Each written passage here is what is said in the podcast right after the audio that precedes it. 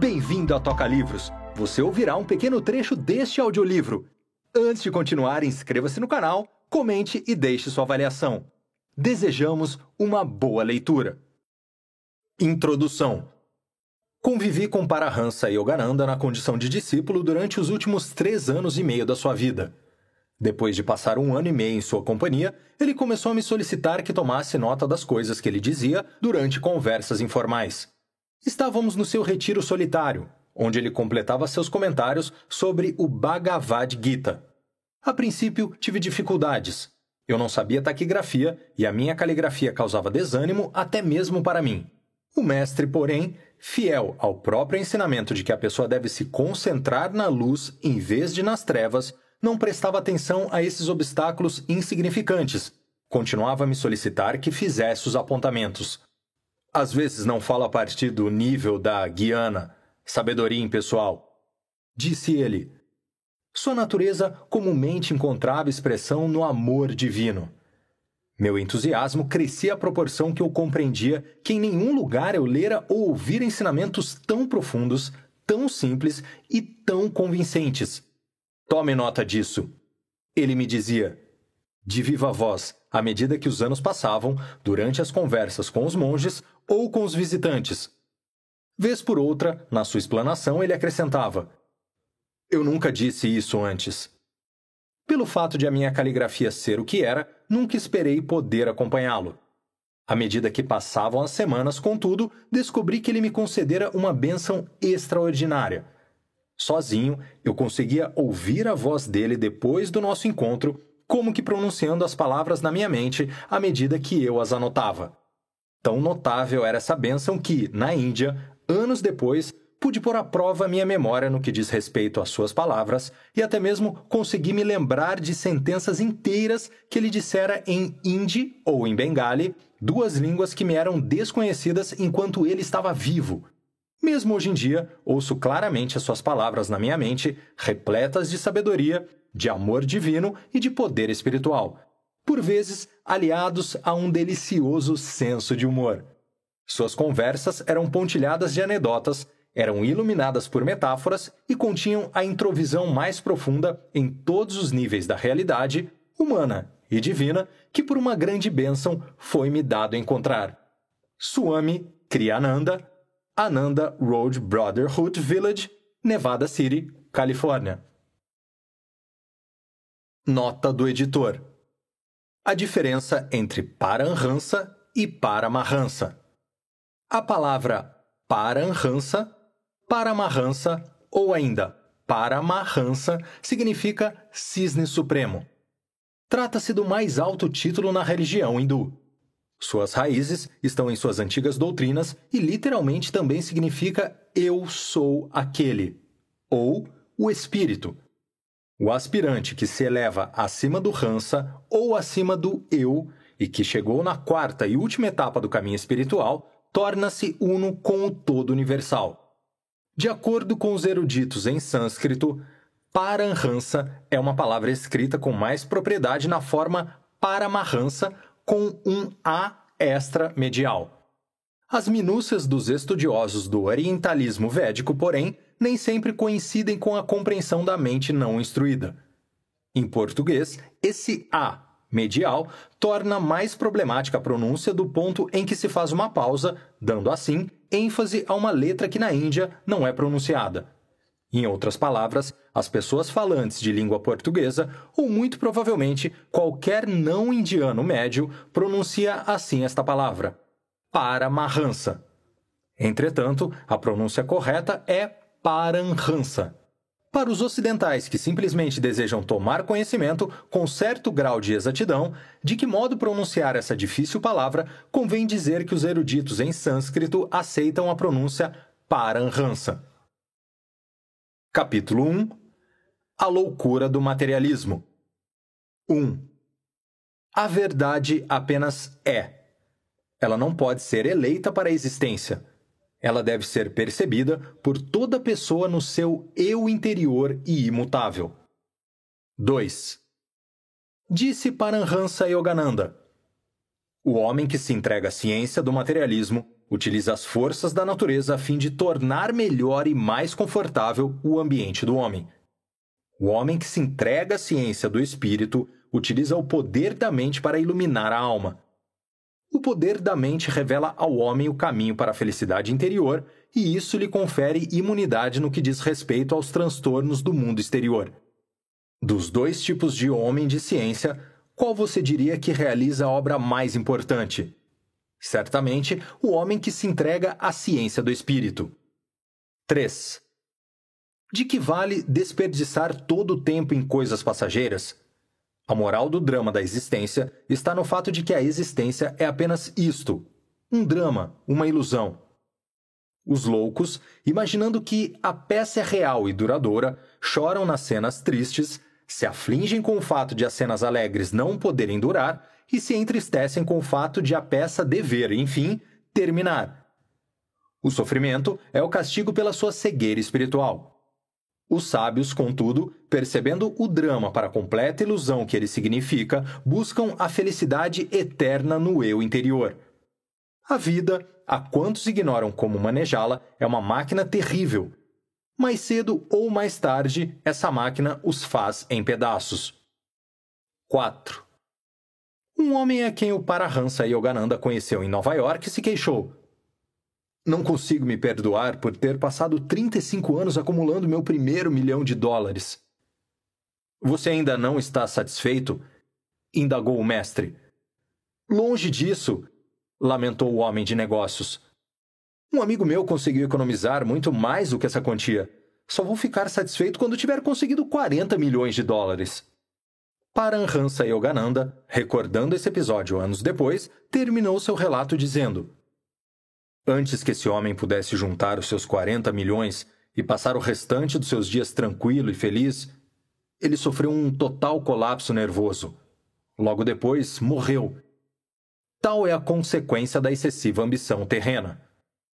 5. Disse Yogananda: Certa vez vi um desenho de um cachorro atrelado a uma carroça pequena, embora carregada. O dono do cachorro descobrira um método ingênuo de fazer com que o cachorro puxasse a carroça para ele. Uma longa vara presa à carroça se projetava adiante sobre a cabeça do cachorro. Do ponto extremo da vara pendia uma salsicha de maneira tentadora. O cão, ao se esforçar inutilmente para alcançar a salsicha, mal percebia a carroça pesada que arrastava atrás de si. Quantos homens de negócio são assim? Eles pensam e pensam coisas como: se eu puder juntar um pouco mais de dinheiro, vou ser finalmente feliz. De alguma forma, a salsicha lhes traz felicidade. Continua a se afastar do seu alcance. Entretanto, observe: enquanto se empenham em alcançá-la, que fardo de preocupações e aborrecimentos eles arrastam atrás de si. 6. A posse das riquezas materiais sem a paz interior é semelhante a morrer de sede enquanto nos banhamos nas águas de um lago. Enquanto a pobreza material deve ser evitada, a pobreza espiritual deve ser abominada, pois é a pobreza espiritual e não a falta de bens materiais que está no centro de todo o sofrimento humano. 7. As pessoas se esquecem de que o preço do luxo equivale a despender cada vez mais a energia dos nervos e do cérebro e a consequente diminuição do período de vida natural, que já é breve. Os materialistas se envolvem tanto com a tarefa de acumular dinheiro que não conseguem relaxar o bastante para usufruir o conforto mesmo depois de o terem adquirido. Como a vida moderna é insatisfatória, basta olhar para as pessoas à sua volta. Pergunte para você mesmo: essas pessoas são felizes? Repare na expressão de tristeza que há em tantos rostos Observe o vazio nos olhos das pessoas. Uma vida materialista constitui uma tentação para a humanidade. Com os seus sorrisos e certezas, entretanto, ela só é coerente nisso. Posteriormente, ela jamais cumpre suas promessas. 8. Por trás de cada muda de rosa do prazer se esconde uma cascavel de sofrimento e de dor. 9. Paramhansa Yogananda, ao se dirigir a uma grande plateia nos Estados Unidos, disse o seguinte: O homem moderno se orgulha da abordagem científica que faz no que concerne à realidade. Permita-me, pois, fazer esta proposta: que vocês analisem a vida em si, num laboratório, por assim dizer. Os americanos adoram fazer experiências. Sendo assim, por que vocês não fazem experiências consigo mesmos? Com as suas atitudes para com a vida, com os seus pensamentos, com o seu comportamento. Descubram o que vem a ser a vida e de que forma a existência humana poderia melhorar. Descubram o que as pessoas mais querem na vida e qual é o melhor meio de realizarem os seus desejos. Descubram o que elas mais querem evitar e o modo como, no futuro, elas poderiam evitar esse convívio indesejado. Na física e na química, se a pessoa deseja obter a resposta certa, ela deve formular a pergunta certa. O mesmo serve para a nossa vida. Tentem descobrir por que tantas pessoas são infelizes. Depois, tendo compreendido isso, procurem o melhor meio de alcançar a felicidade duradoura. Empenhem-se em encontrar soluções práticas, fórmulas que sirvam para todos. A abordagem que a pessoa faz da vida deveria ser tão científica quanto a abordagem do físico com respeito ao estudo que ele faz do universo. A religião em si deveria adotar uma abordagem mais científica da vida. Deveria buscar soluções práticas para os problemas fundamentais da existência. Na verdade, os princípios espirituais oferecem as soluções práticas de caráter universal. 10. Um bebê chora querendo um brinquedo e só para de chorar quando o obtém. Depois disso, ele o deixa de lado e começa a chorar por causa de outra coisa. Não é isso que faz o homem materialista na sua busca interminável da felicidade? Tão logo ele obtém uma coisa, perde o interesse por essa coisa e prossegue a correr em busca de algo mais. Nada neste mundo satisfaz durante muito tempo. 11. A alma não pode encontrar sua felicidade perdida nas coisas materiais pelo simples fato de o consolo que essas coisas materiais oferecem ser falso. Depois de perder contato com a divina bênção dentro de si, o homem espera satisfazer sua necessidade com relação a essa bênção nos falsos prazeres dos sentidos. Nos níveis mais profundos do ser, porém, ele permanece consciente do seu estado anterior, celestial, em Deus. A verdadeira satisfação lhe escapa, pois o que ele busca, enquanto corre incansavelmente passando de um prazer sensual a outro, é a felicidade perdida no Senhor. Ah, cegueira! Quanto tempo mais continuarás sofrendo com o aborrecimento, o tédio e a insatisfação antes de buscares a alegria no interior? que é só onde ela pode ser encontrada. Capítulo 2 O verdadeiro objetivo da vida. 1. Os que estão mergulhados na consciência corporal são como estrangeiros numa terra estranha. Nosso país nativo é a onipresença. Na Terra, somos apenas viajantes convidados a uma visita breve. Infelizmente, a maioria das pessoas faz de si mesmas convivas indesejáveis insistem em monopolizar uma pequena parcela da terra como se esta pertencesse verdadeiramente a elas. Essa gente pensa constantemente em termos de minha casa, minha mulher, meu marido, meus filhos. Os embaraços materiais, aprazíveis e misteriosos, fazem com que continuem sonhando no sono da ilusão. Eles esquecem quem e o que realmente são. Acorde antes que a sua vida de sonhos se desvaneça no infinito. Quando esse corpo tombar na morte, como ficará sua família? O que será da sua casa, do seu dinheiro? Você não é esse corpo.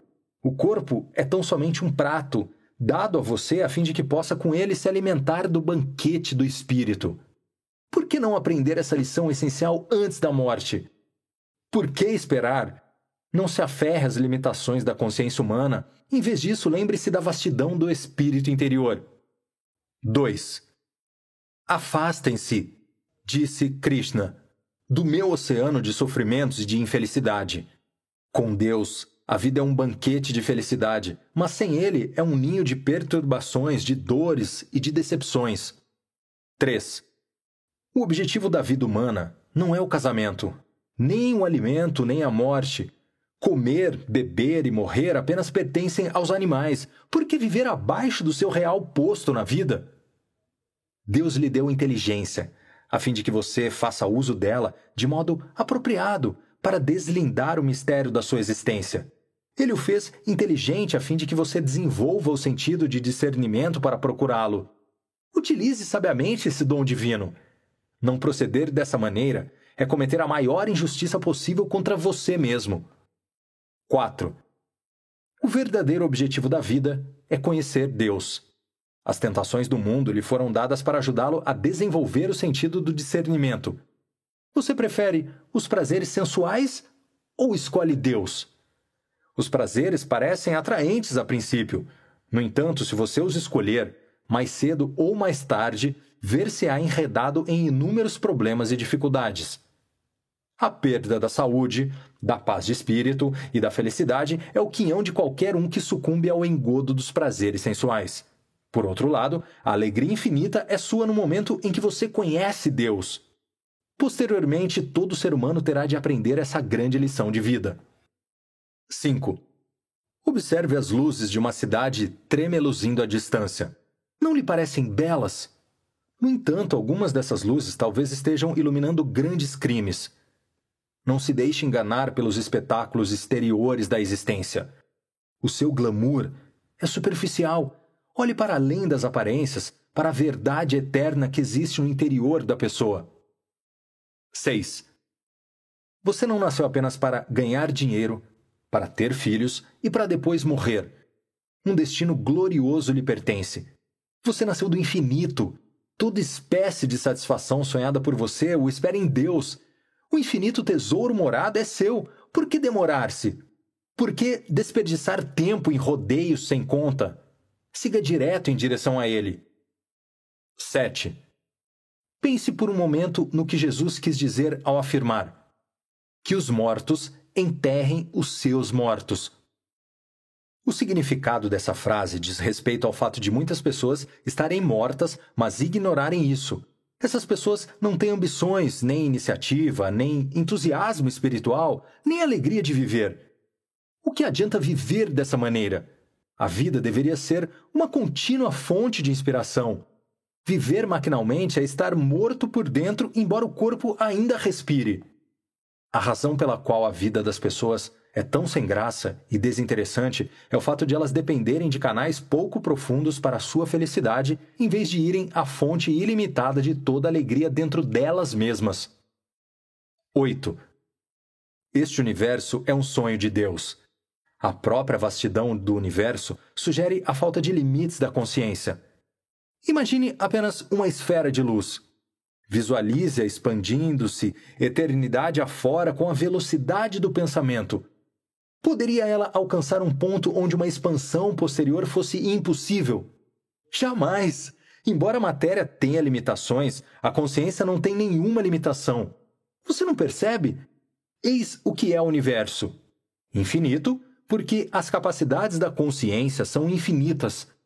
Assim como o pensamento antecede a ação, da mesma forma a matéria, tal qual essa esfera de luz em expansão, preencheu o espaço que o pensamento criara para ela. A substância fundamental do universo é a consciência. A matéria em si era simplesmente o pensamento na existência, primeiro como energia, depois na forma de matéria.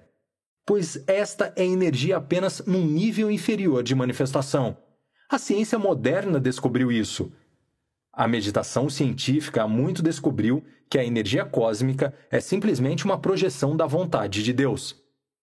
9. O homem não é importante pelo seu ego nem pela sua personalidade. Ele é importante porque, como uma alma, ele faz parte de Deus. 10. Esses poucos anos da sua vida terrena são apenas uns tantos segundos quando comparados aos éons antes do seu nascimento e às extensões ilimitadas do tempo que ainda está por vir muito depois de você ter deixado este mundo. Por que se identificar com esse rápido interlúdio material? Estes não são o seu corpo, a sua família, o seu país. Você é apenas um visitante aqui. Sua terra natal é o infinito. O seu real período de vida é a eternidade. 11. As pessoas vivem de modo vicário em demasia. Vivem da opinião alheia. Se você quer ter vida e tê-la em abundância, como ensinou Jesus, você deve começar a viver a própria vida, não a de outras pessoas. A sua primeira preocupação deveria ser a de como cativar o Senhor, não a de como agradar ao seu companheiro. Nunca perca Deus de vista. Este mundo continuará a existir sem você. Você não é tão importante quanto pensa. Na lata de lixo das eras, bilhões de pessoas foram lançadas. É o reconhecimento do Senhor que devemos cultivar, não o reconhecimento de outras pessoas. 12. O objetivo da vida humana é encontrar Deus. Eis a única razão da nossa existência. O emprego, os amigos, os interesses materiais, em si mesmas, essas coisas nada significam. Elas jamais podem lhe proporcionar a verdadeira felicidade pelo simples fato de que nenhuma delas em si é completa. Apenas Deus é capaz de abranger todas as coisas. Eis o porquê de Jesus ter dito: Buscai em primeiro lugar o reino de Deus, e todas essas coisas vos serão dadas em acréscimo. Buscai primeiramente o doador de todas as dádivas, e receberás dele todas as suas dádivas de satisfação secundária. Você acaba de ouvir um trecho de um dos audiolivros da Toca Livros. A versão completa está em nossa plataforma. Quer conhecer mais? Acesse tocalivros.com ou baixe nosso aplicativo. Não se esqueça de se inscrever no canal, comentar e deixar sua avaliação.